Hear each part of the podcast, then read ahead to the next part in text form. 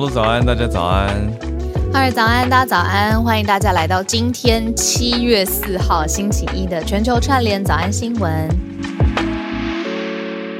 对啊，操个什么班什么的，对对对对对，所以我才没有办法马上回讯息。没关系，你在教课。对啊，对啊。那所以金曲奖有什么亮点吗？亮点哦，除了蔡健雅之外，我觉得我觉得亮点大概两三个。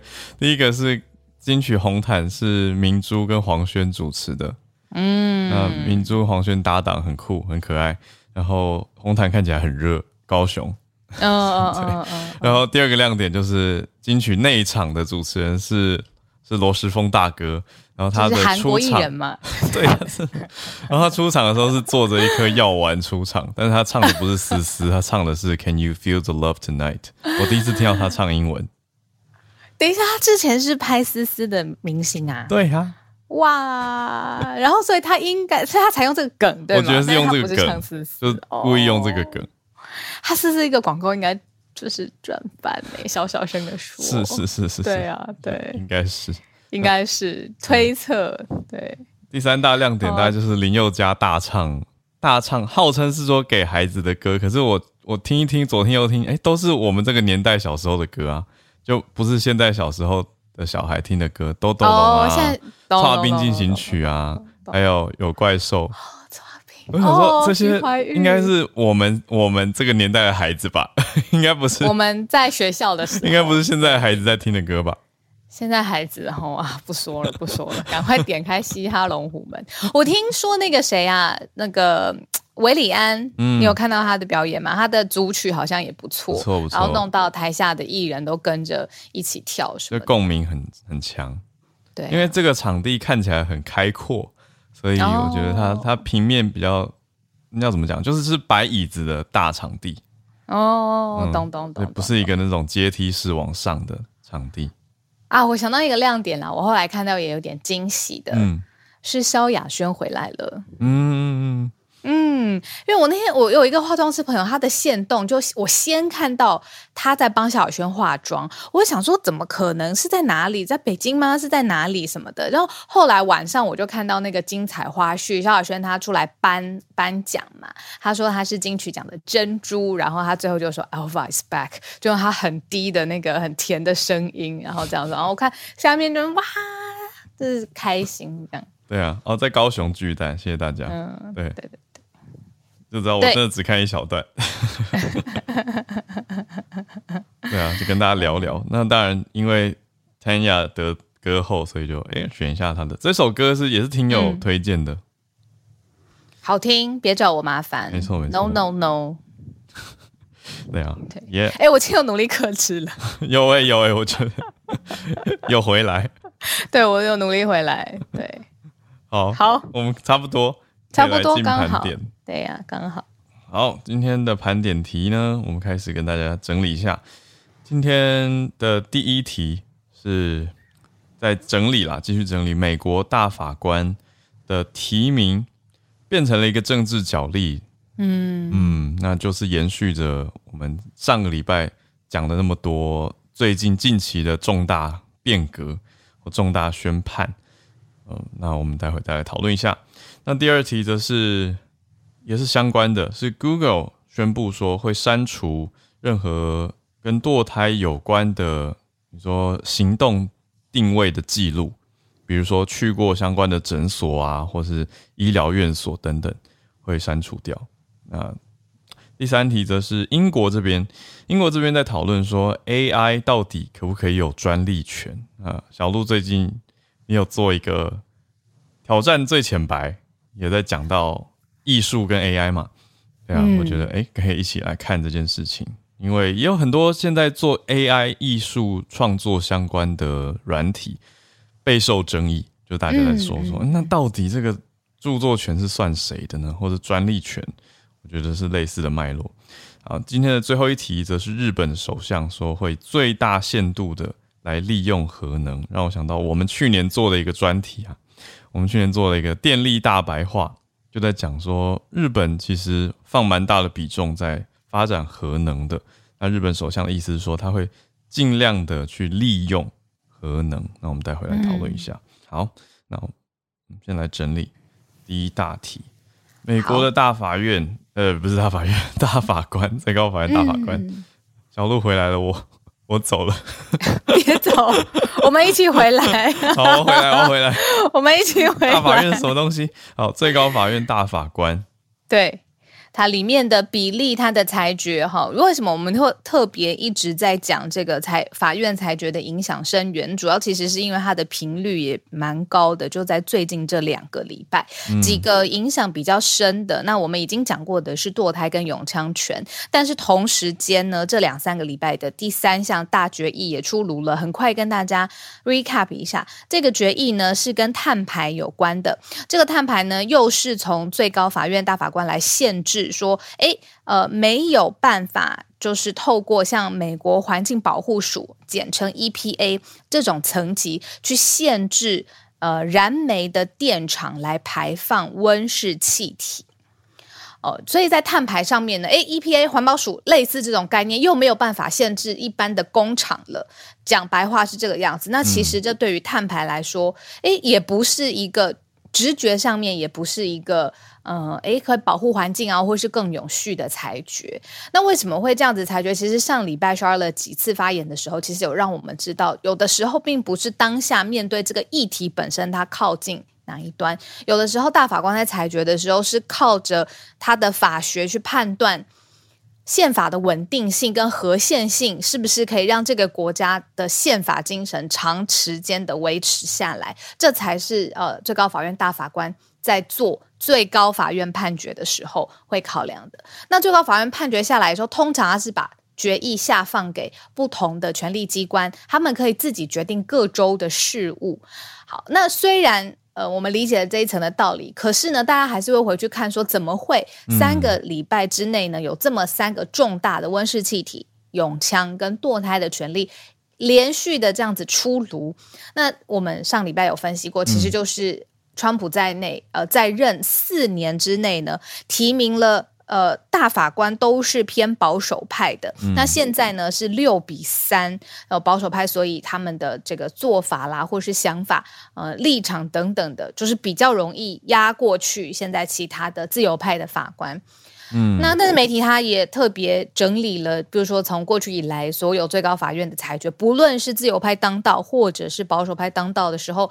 有一个结论也是要，就是嗯，跟我自己提醒，然后也是要跟大家分享的，就是说，呃，法律尤其到了最高法院的那个专业，其实不是立场的问题那么简单而已，而是超过这些议题以上的宪法的专业是什么？那个是最高法院这个有点神秘哦，但是它又有点影响深远的机构真的在做的事情。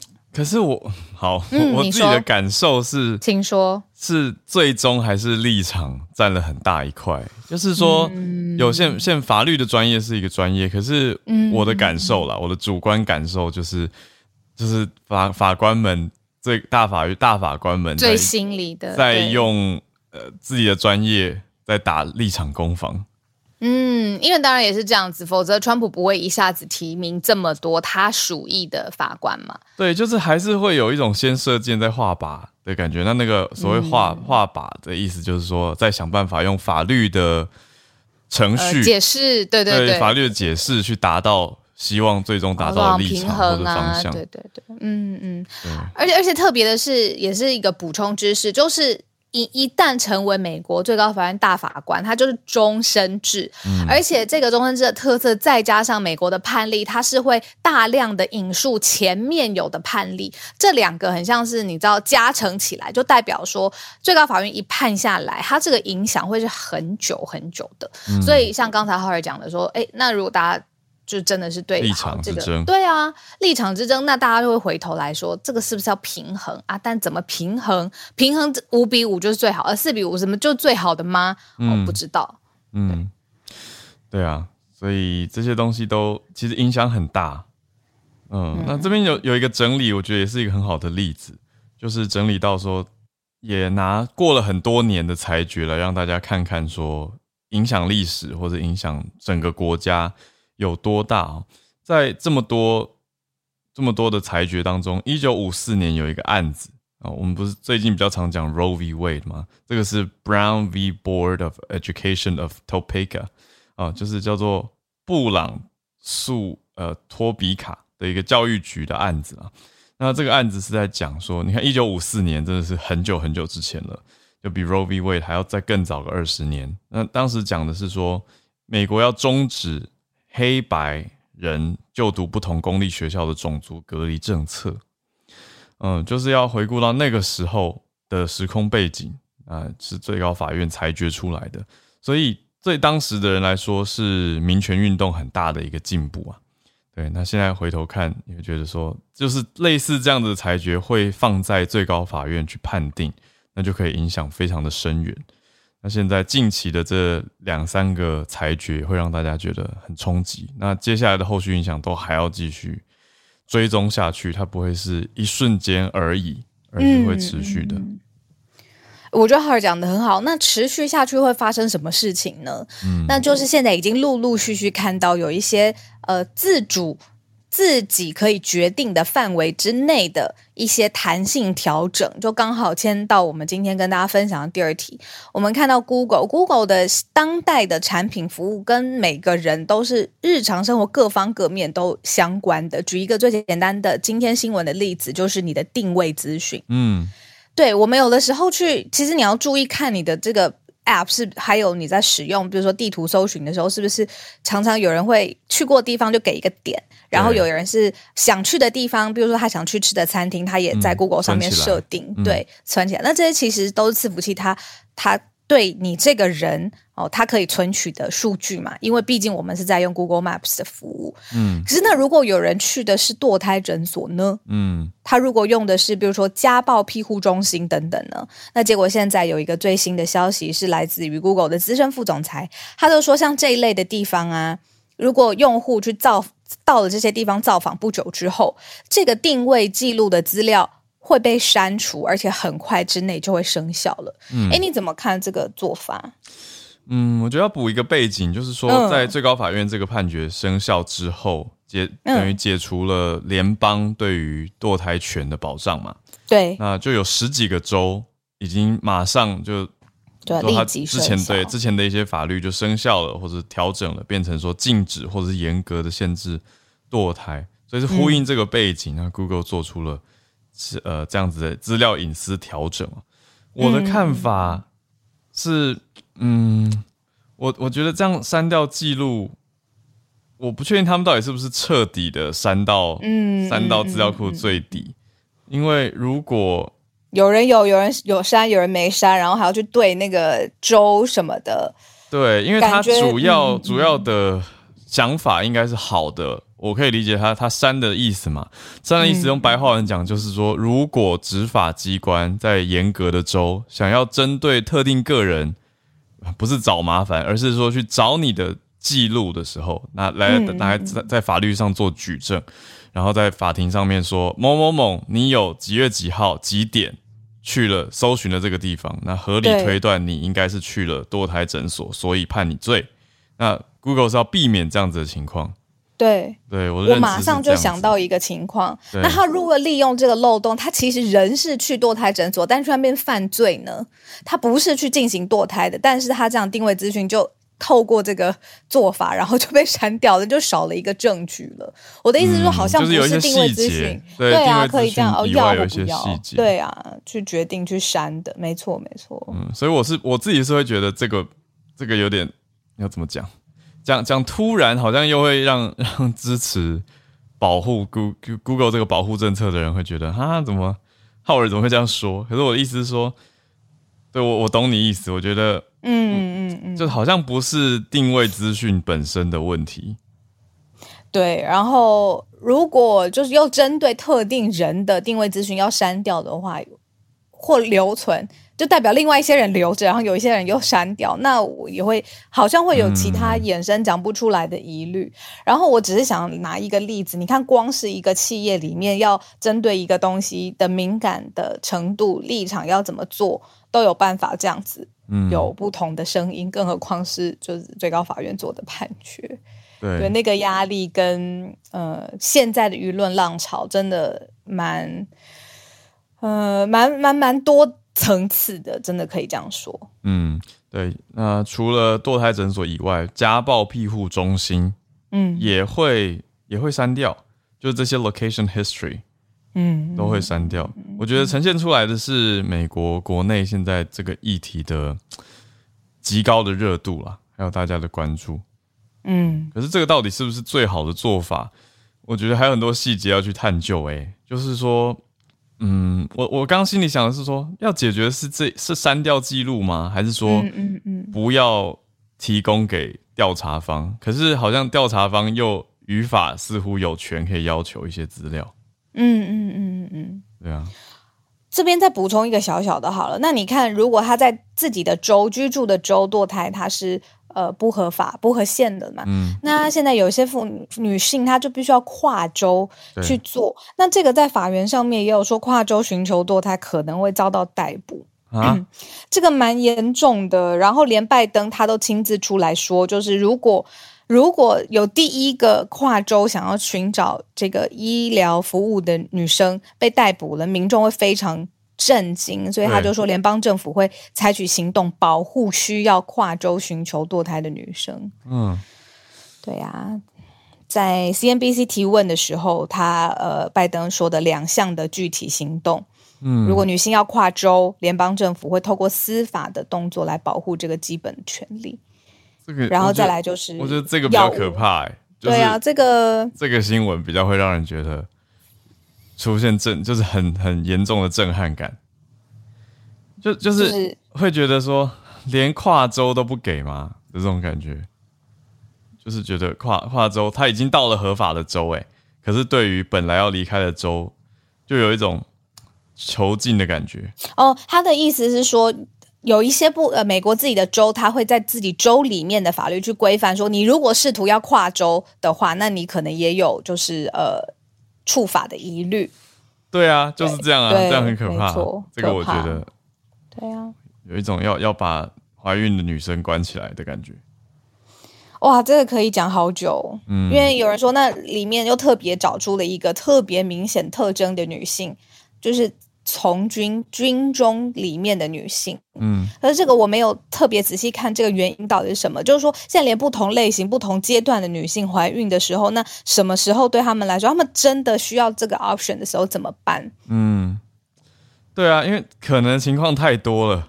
讲讲实在一点，就是你扩大到对啊，对美国人口这么的多，那这么多可能的情况，有一些是当然你说计划生育的是在在。比较合理的范围，嗯嗯，但是其他各种的可能情况还蛮多的，有一些是非预期的，或者是心身心状态还没有准备好的人。然后当然反对派就会说，那就不要怀孕啊，因为我我上个礼拜也去看了那个韩国南韩的那个电影，叫做《婴儿转运站》，就是之前叶老师有来提的，呃，韩国有一些教会设置的婴儿保护舱。这件事其实里面也对这个议题有一些辩证，就是呃，为什么生了又要抛弃或者是送养？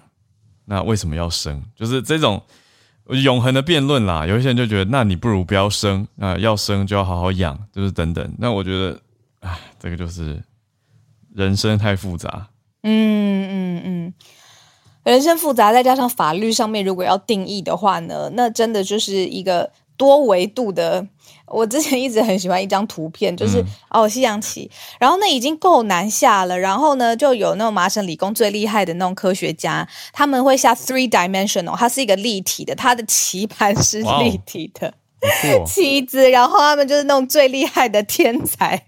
在那边下那种平面的棋都已经下不完了，大概有万种的排列组合，然后他们就下 three dimensional 三层的。我到时候把把图片寄给你。然后我每一次在看就是复杂的人文社会的问题的时候，我脑中就会跳出那个画面。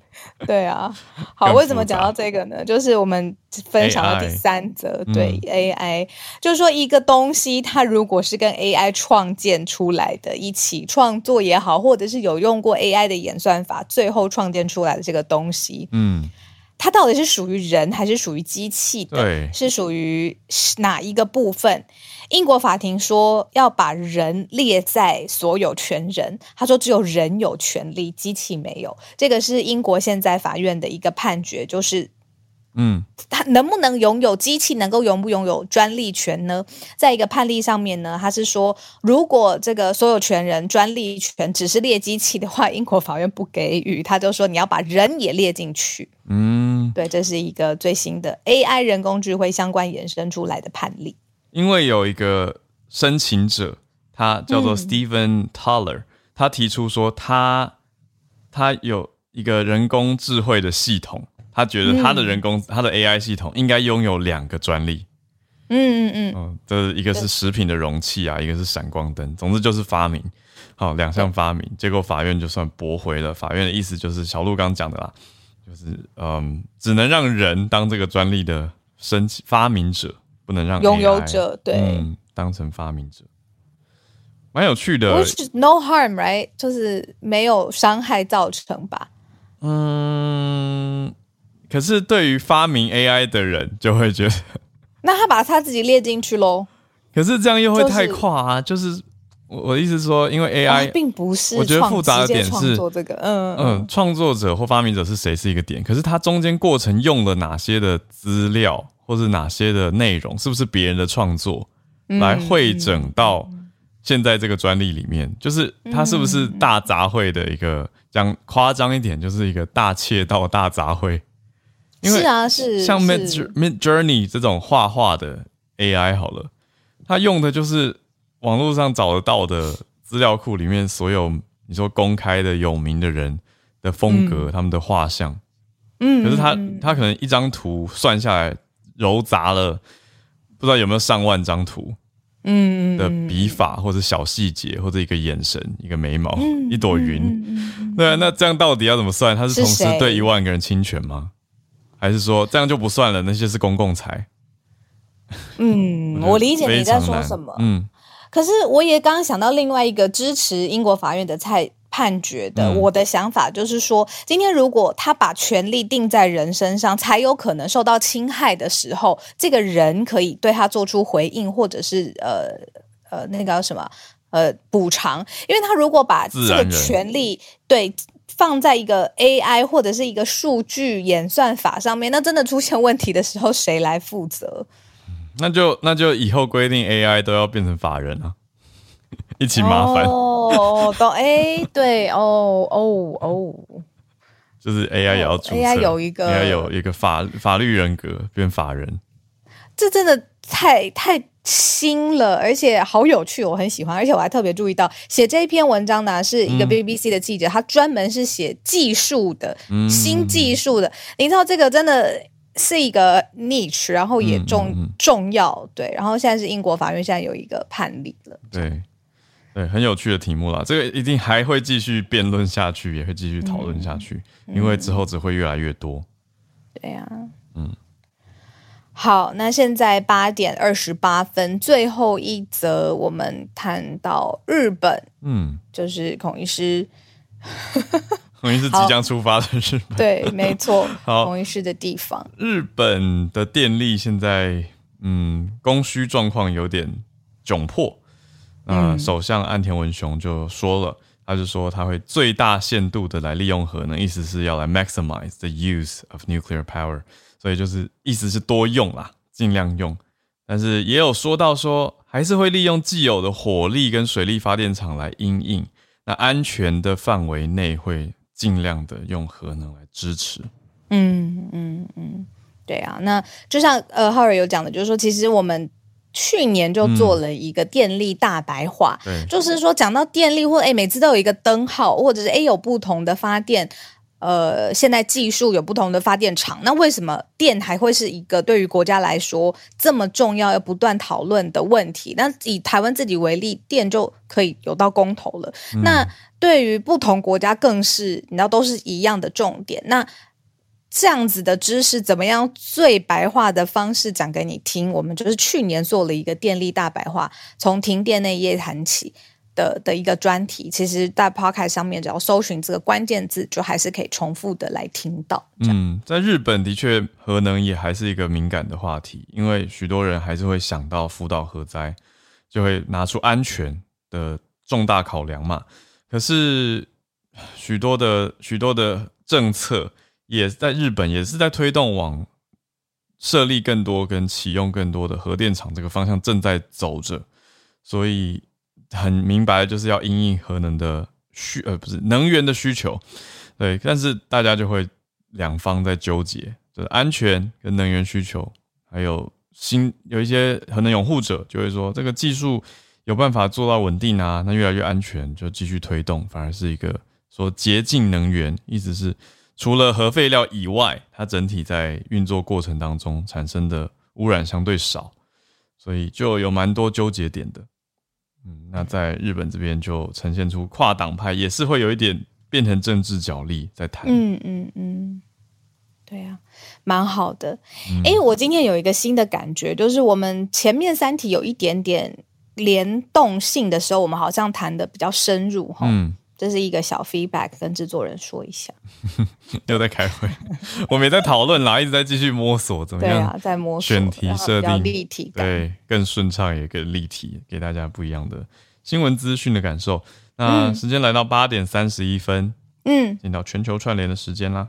欢迎大家举手跟我们分享你今天想要呃在的城市，然后你在所在的城市看到你觉得有趣哎，值得大家一起讨论的呃新的议题。嗯。嗯，或者补充我们选呃选的题目，我们没有讲到的地方，或者是诶想要平衡的地方，很欢迎大家。然后今天我在讲那个法律的想法的时候，看到 Charlotte 在下面围着皮绷很紧，就觉得说 OK，可是也有一点安心的感觉，就是说好，如果我真的讲错了，好不够那个 factual 的时候，到时候我再来请问 Charlotte 这样。对，啊谢谢。我觉得不是 factual 的问题，是。这个这个就是很法律专业的东西哦。对了，专业，我也是，我也是用我粗浅的认知来跟大家分享。我都用我在追那个法律攻防剧的时候，有的时候我会看到一些那里面会讲解一些呃原则运作的原则跟概念，来这样子理解的。哎，因为大法官的这些提名啊什么的，在美剧里面常常就是你要。那种过程，然后脚力什么的，所以知道是一个很神秘、很重要的过程。嗯，没错，对啊，这一题真的是有有听友在回应，就是对于你说 AI 自驾车如果遇到法律的问题，哦，会不会要要怎么归属等等，这些都是现在我觉得已经开始进入社会的问题，所以都要去应对。我最喜欢的一个法律剧呢，叫《傲骨贤妻》，叫《The Good Wife》。嗯，它好多季哦，然后是在芝加哥的一个 law firm 嘛，他们做各式各样的案子。像刚才浩尔讲说，自驾车发生问题，那是告自驾车，还是告自驾车发明人，还是告发明人所属的这间公司？哦，很早之前一四一五年就做了这个了。然后还有做出那种国际。战事法庭，他用 drone 去杀人，那他杀到平民是是什么的问题？是是在呃下令的那个人吗的问题的呃军军人的问题要去军事法庭吗？还是无人机的问题？哦，这个很酷，我还是的。这个反正就是《傲骨贤妻》是一个我最喜欢的法律剧之一，然后他还有做一个 spin off 叫做《The Good Fight》，就是呃其中的一些创始 law firm 的元老呢，后来又去开了新的一间事务所，然后在里面又探索到更多，比如说他们跟一个白人精英的女性跟一个黑人创立事务所的黑人呃创办人，他们之间在就是代表上。有互相角力，探索的是种族跟权力的问题，我觉得超级无敌好看的，跟大家分享。好，有你去年就推荐过，但我我还没有有有加到加到清单，还没看。对对对，来看。好，我们来连线，已经邀请了几位来宾上台，先跟叶老师连线。叶老师早安，早，哈尔早，小鹿早，好。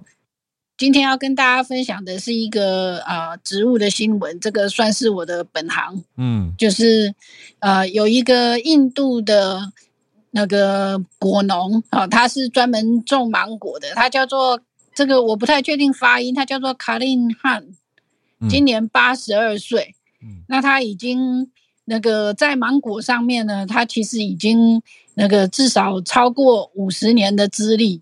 哦。那最近的新闻是因为呢，他把三百个不同品系的芒果全部都嫁接到同一株芒果树上。这应该蛮少见的吧？这个是不是技术上有困难？就是对植物来说，嫁接不是很难的事情。嗯，尤其是因为他们既然都是芒果的话，他们应该是同属。嗯，对，同属。那同属嫁接的话，其实比不同属嫁接要容易得多。哦，但是。要同时，就是说，但是要嫁接这么多不同品系的芒果到同一棵树上面，嗯，这必须要花蛮长一段时间去努力，而且就是根据这个，这个是那个《纽约时报》的报道，就是，呃，它应该应该绝大部分嫁接上去的枝条都还是有结果的能力，嗯。那当然就是说，因为他这么长时间的努力，所以他在全世界，不只是在印度，他在全世界呢也有一个绰号叫做 Mango Man。哇，芒果人。对，嗯，就是真的是蛮厉害的。那他对芒果非常的就是非常的着迷，他甚至于把他家就搬到那个他的育苗场的旁边，嗯，这样子他可以随时就是去。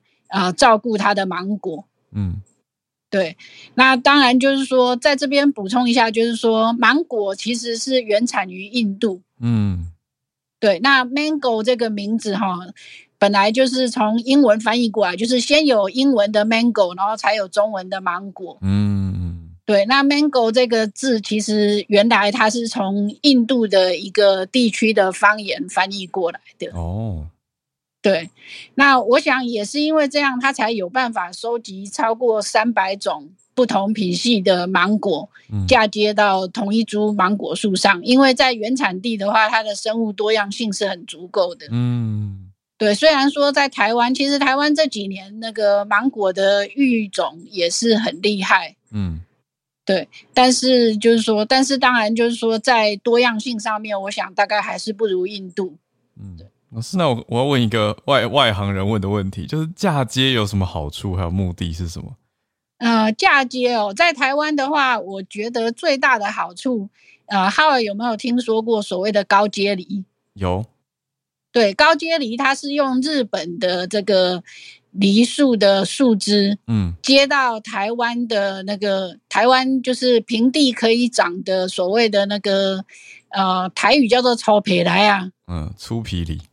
对，那个粗皮梨其实它的口感比较不好。嗯哼，那大家比较喜欢那个日本的这个，就是像比方说二十世纪梨啊，或者是其他的。但是像日本的这些口感比较好的梨树的梨树呢，在平地是没有办法长的，因为太热了。那嫁接过来就有机会长？嫁接过来就会长。哎，哦，好，对不起，我外行，觉得很神奇。就是。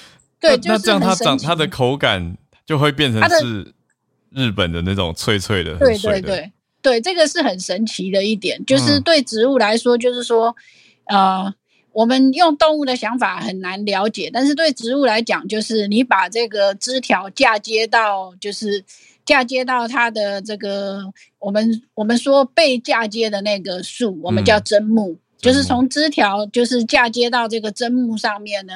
那个砧木可以提供这个枝条生长，但是它不会改变枝条原来的特性。嗯，所以它长出来的东西还是那个枝条原来的那个特性。那当然就很像外挂城市，就是它可以搭载在一个机体上面跑。对，有点像。但是高阶梨其实还蛮辛苦的，因为那个枝条哦，它虽然今年可以结果，嗯，但是因为平地太热了，嗯。所以今年结一次果以后就不行了哦，所以明年它还是要再嫁接一次，所以每年都要这样做。了解，对啊，我就开始在想说，那像印度这一颗它的嗯这个针木这一株，那那他他被嫁接三百种，是不是会负担很大？等等等。对啊，应该，因为我看到，我等一下把这个新闻转到我们社团里面。就是这棵树其实本身已经有一百二十年，嗯，然后它其实是一棵很大的芒果树，嗯。我想也是要够老啦，才有办法承受这么多不同的枝条的嫁接这样子。虽然说是同属嫁接，相对来说是容易的多。嗯，哇，谢谢叶老师。那展开这个植物相关的知识。好，谢谢老师。那谢谢好，谢谢小继续连线。好，谢谢老师。那来连到不同领域的专业，来到法律相关。Charlotte 早安。Hello，哈尔早安，小鹿早安。那我刚刚本来犹豫一下要不要举手，然后小鹿说到法庭剧，我就想说那上来聊一下剧好，没有 因为我也很爱的 Good Wife 呀。然后我觉得最近那个 Netflix，我不知道台湾看不看得到那个英国的丑闻真相，就是嗯 Scandal Anatomy，那个是英国剧，然后就是整个是英国英国腔哦 呀，我觉得然后他有谈性骚扰跟一些性的方面的这些犯罪，我觉得。剧不长，然后我觉得很好看，所以我想说上来推荐一下。嗯，这样好，我们还是可以谈一下法律新闻呀。然后，嗯，因为刚刚那个豪尔跟小鹿讲的，我就想说，呃，简单的讲最这两天的新闻哦，也是刚刚补充一下那个刚刚小鹿小鹿讲拜登的部分。那，呃，上个星期我其实有讲到说，后面其实烟消四起，然后其实才过几天，就是嗯，七月二号。七月二号是我们的星期六，嗯，德州的最高法院上上个星期五我才台湾的星期五了，那我们的星期四我才说德州有这个州法院的法官，呃，先做了一个禁制令，然后让 abortion 的诊所可以继续营业。嗯，那这个德州的最高法院又在七月二号又推翻了这个。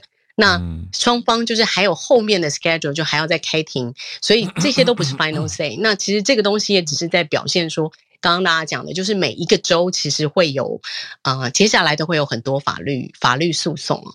那我我觉得，呃，刚刚 Howard 跟小鹿谈的，其实有一些点很有趣的，我们今天可以。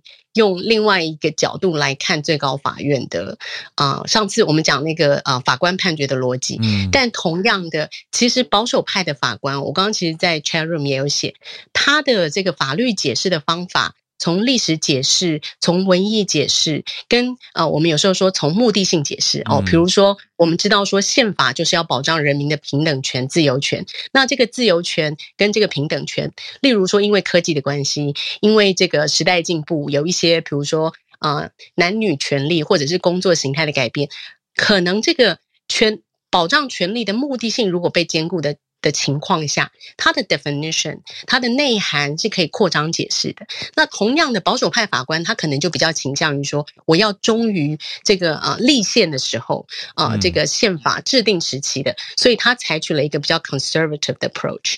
对永枪，对其他的东西也可能是。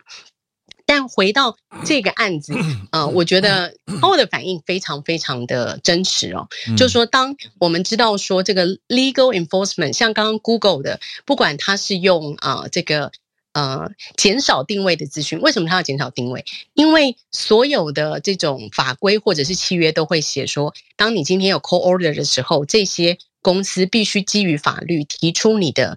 啊，就是可以 bypass 一些，就是说，他他可以他可以让 legal enforcement 得到你的一些，比如说个人资讯，嗯，啊，通常因为公益法律都有这样的规定，那所以 Google 现在做的就是说，为了要到时候不能给你，嗯，我只好前面全部都删掉，那我就没有东西可以给你，所以。现在很多反制，像我上星期五也是讲了一个，嗯，就是联邦这边有一个用 privacy 的 law，就是想要去减少这个堕胎资讯、个人的资讯的一些泄露嘛，从 medical 的方式。嗯，那这些也像 Howard 讲的，或许是是治标不治本，大家现在在做一些啊反制。嗯，那有一些州，例如纽约州，它就是把。呃，abortion 好，你不是写在联邦宪法里，那我写在州的宪法里。嗯，那像纽约州，它是一个民主党也比较懒的州，他可能觉得啊，abortion 在那边，他的 somehow 他的呃代表权或者人民相对比较没有争议，他写在这个他们州的宪法里也算是通过了。嗯，那他就有了一个宪创设了这个宪法这个自由权的这个内涵。嗯，那。这个东西如果在各州，因为这次的风波啦，这这个是当然我这个一个比较既来之就处理的这个角度去看，就是如果各州一个一个去 find，那 finally 其实它会在达到另外一个平衡，然后可能要像刚刚啊 Howard 跟小鹿讲的，就是因为这是终身制，嗯，maybe 要再过十年淘汰了，呃，不能说淘汰，就是说呃这个一两个法官这个有一些。对，有一个循环变化，嗯，然后到时候所谓这个整个美国各州的民意又有了另外一种平衡，然后到时候联邦的宪法或许又可以再有另外一个判决出来。不过这个过程就是会很难受。那刚刚 Howard 的那个不舒服，就是我们讲的这个民意的改变啊。然后 Howard 的那个，你说哎，这样会觉得哦，这样很很觉得怪怪的，或者说觉得冲击比较大。这个就是美国一直会有陪审团，陪审团就是说。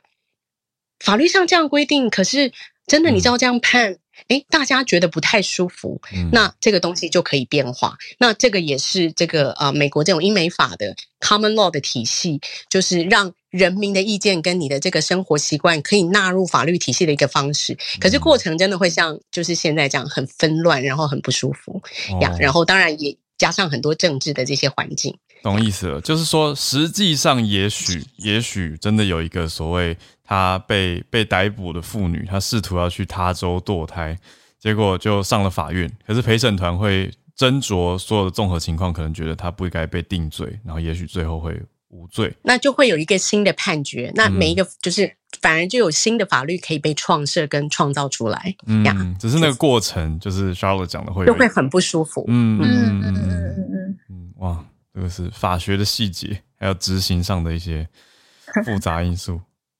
嗯，哎，我我补充一个那个 AI 的好不好？嗯，就是刚刚大家在讲那个 AI 的，就是我我我讲这个例子，我现在还没有想到更恰当哦。就是 AI 的部分，你把它想象成，就是说，其实你的狗遛狗的时候出去咬人，其实是要负责任的。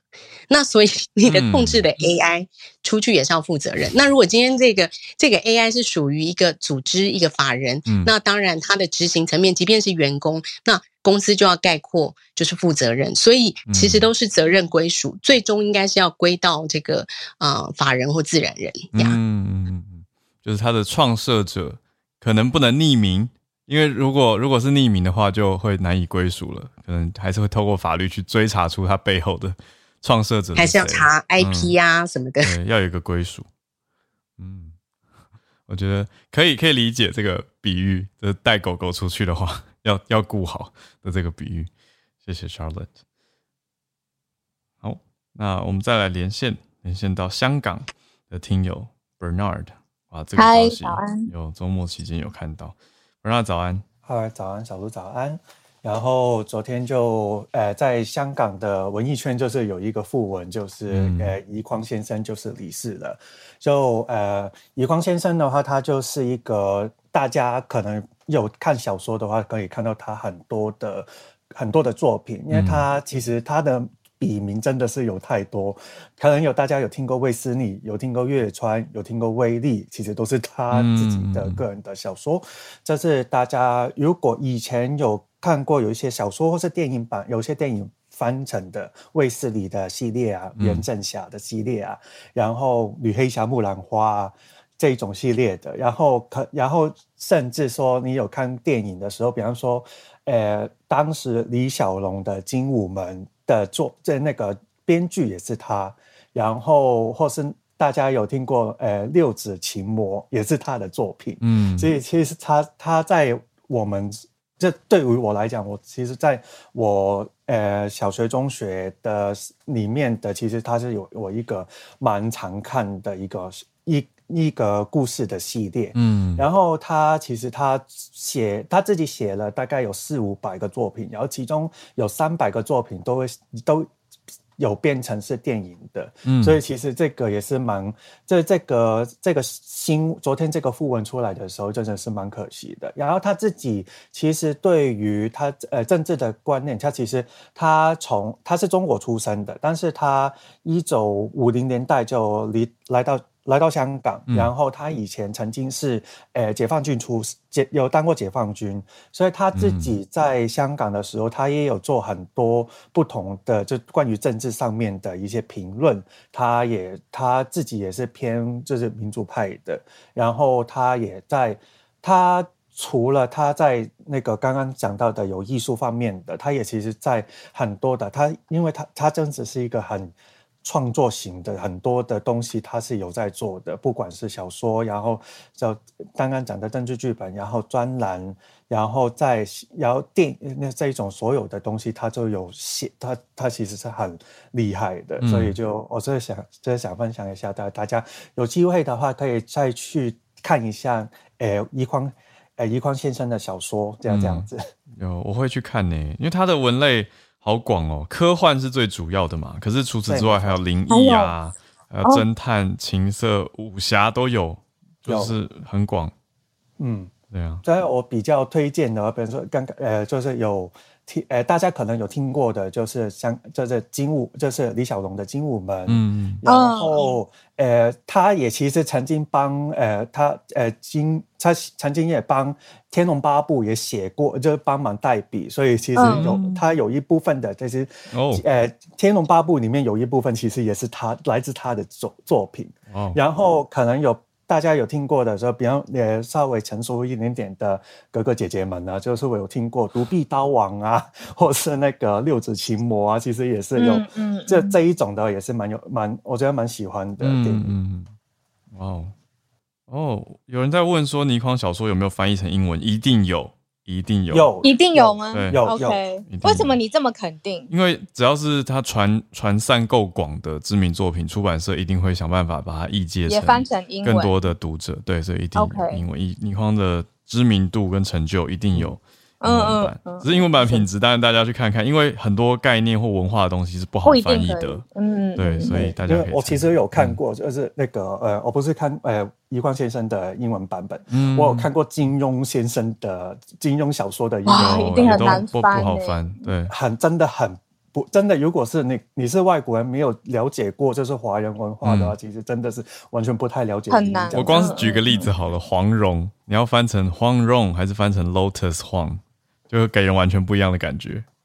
然后降龙十八掌怎么翻成英文？就是译者头都很痛。我就想说，还好不是我翻。降龙十八掌怎么翻呢？就很难。法。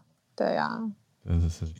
好，谢谢谢 Bernard 带来这个缅怀已故知名的科幻小说家倪匡。那先先来跟芭比连线。好，芭比早安。早早安，好，小鹿。好，这一则今天跟大家分跟大家分享，不是一则就是时事，而是一个哲学跟心理学家认证的经典测验图像。嗯，所以想要先问浩尔跟小杜，在这张图上面看到了什么？嗯，这张图哦，这个很经典，很经典。对，兔子跟鸭子。对，描述一下，大家可能会看有一个图，因为看起来有点像是鸭子，又有点像是兔子，就看你看的角度是什么。对，第一眼看到什么？对，然后这张，嗯，我看到一个兔子跟一个鸭子，对我两个都看到了。哦，好，那这一张对，这这张叫做鸭兔错视图。嗯，那它最早的时候是在一八九二年的时候被刊登在德国的《飞叶周刊》上面。那不过它真正广为人知、被扩散的时候，是因为被称为二十世纪最有影响力的哲学家维根斯坦，他引用这张图在他的呃著作《哲学研究》里面。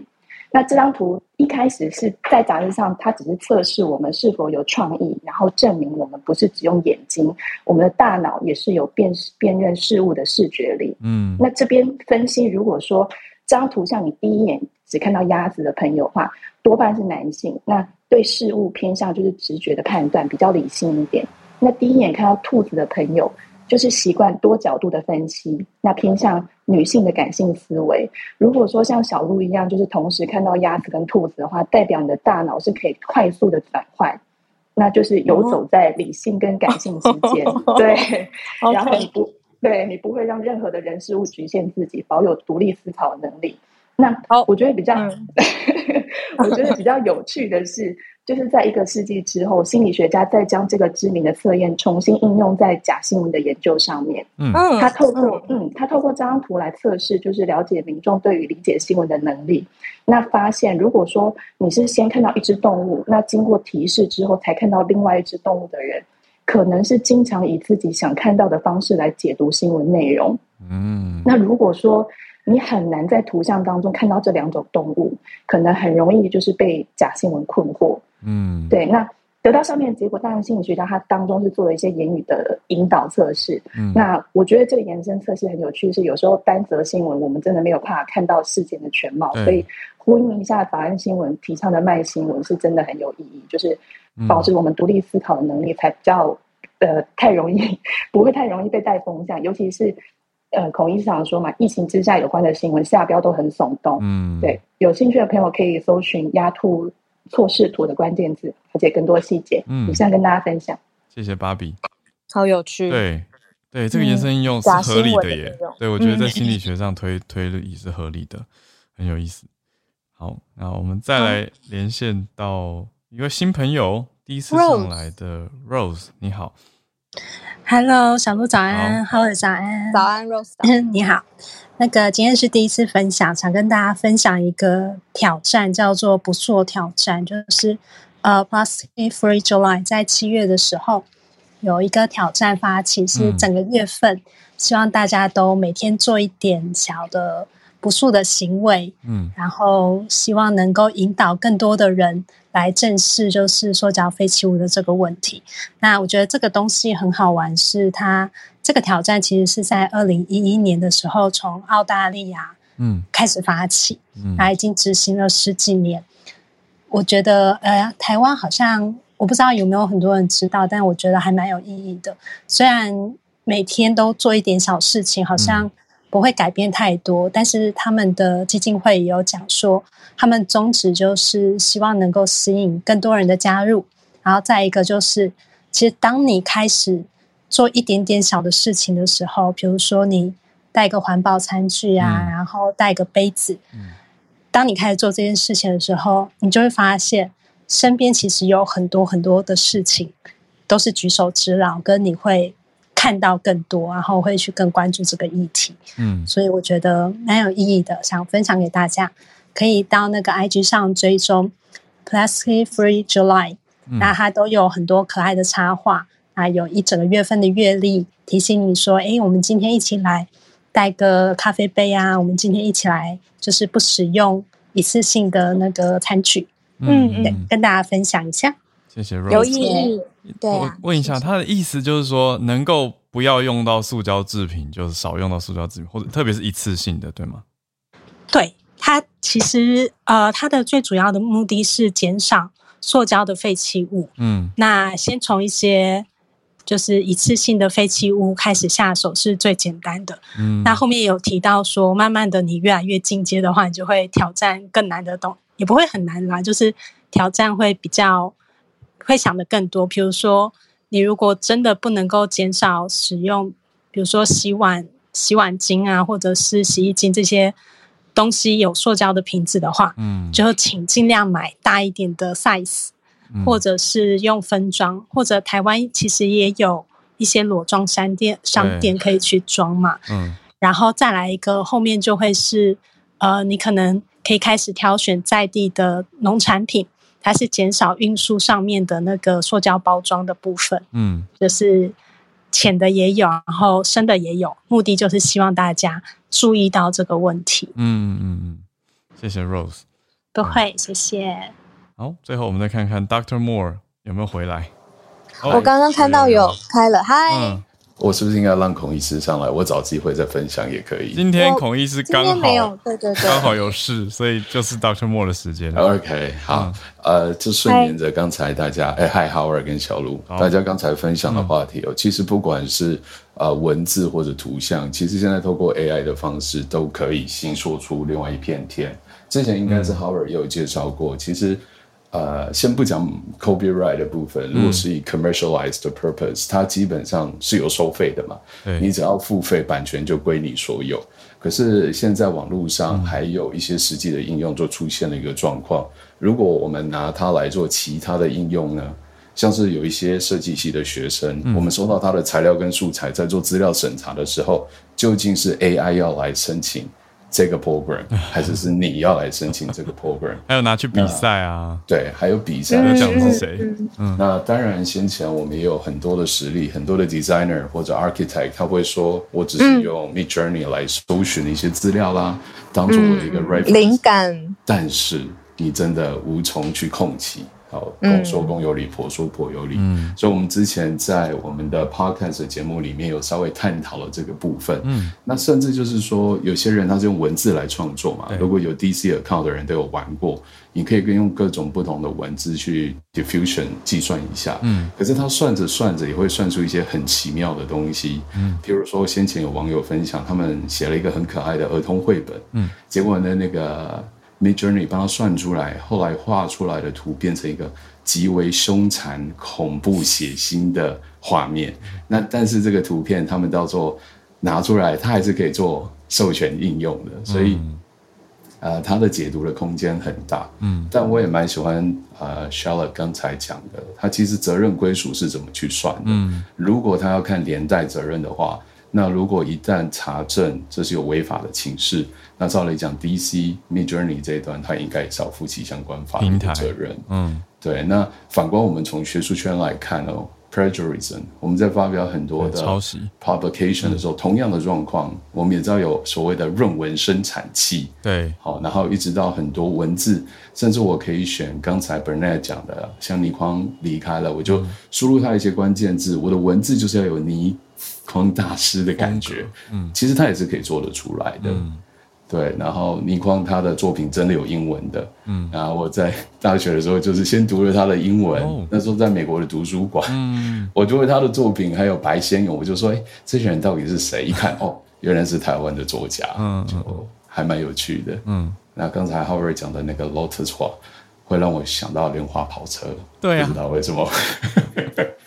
大概是 echo 一下，谢谢导演。从容难翻呢那种古灵精怪的感觉，怎么透过英文表达出来，真的太难了。没错，对啊，谢谢回应。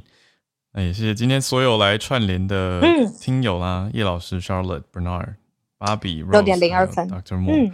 对，那时间来到我们收播的时间啦。好，那我们这边有得到呃医师的消息，就是孔医师可能要。近期内就会回归旅游专栏作家林世璧的这个自助旅游日日本自助旅游中毒者达人，对林大的身份了。对，嗯，所以我们也就再 再看看医师近期有没有上来跟大家。好，我们待会下来来来跟医生讲一下，嗯，也跟大家说一声，因为现在是嗯七八月嘛，暑暑假。医师应该是在筹备日本行，他之前在节目上跟我们预告过。嗯，没错。那今天差不多要收播啦，就谢谢大家。我们谢谢你们。嗯，明天早上八点继续跟大家串联在一起，就明天见。大家拜拜，大家拜拜。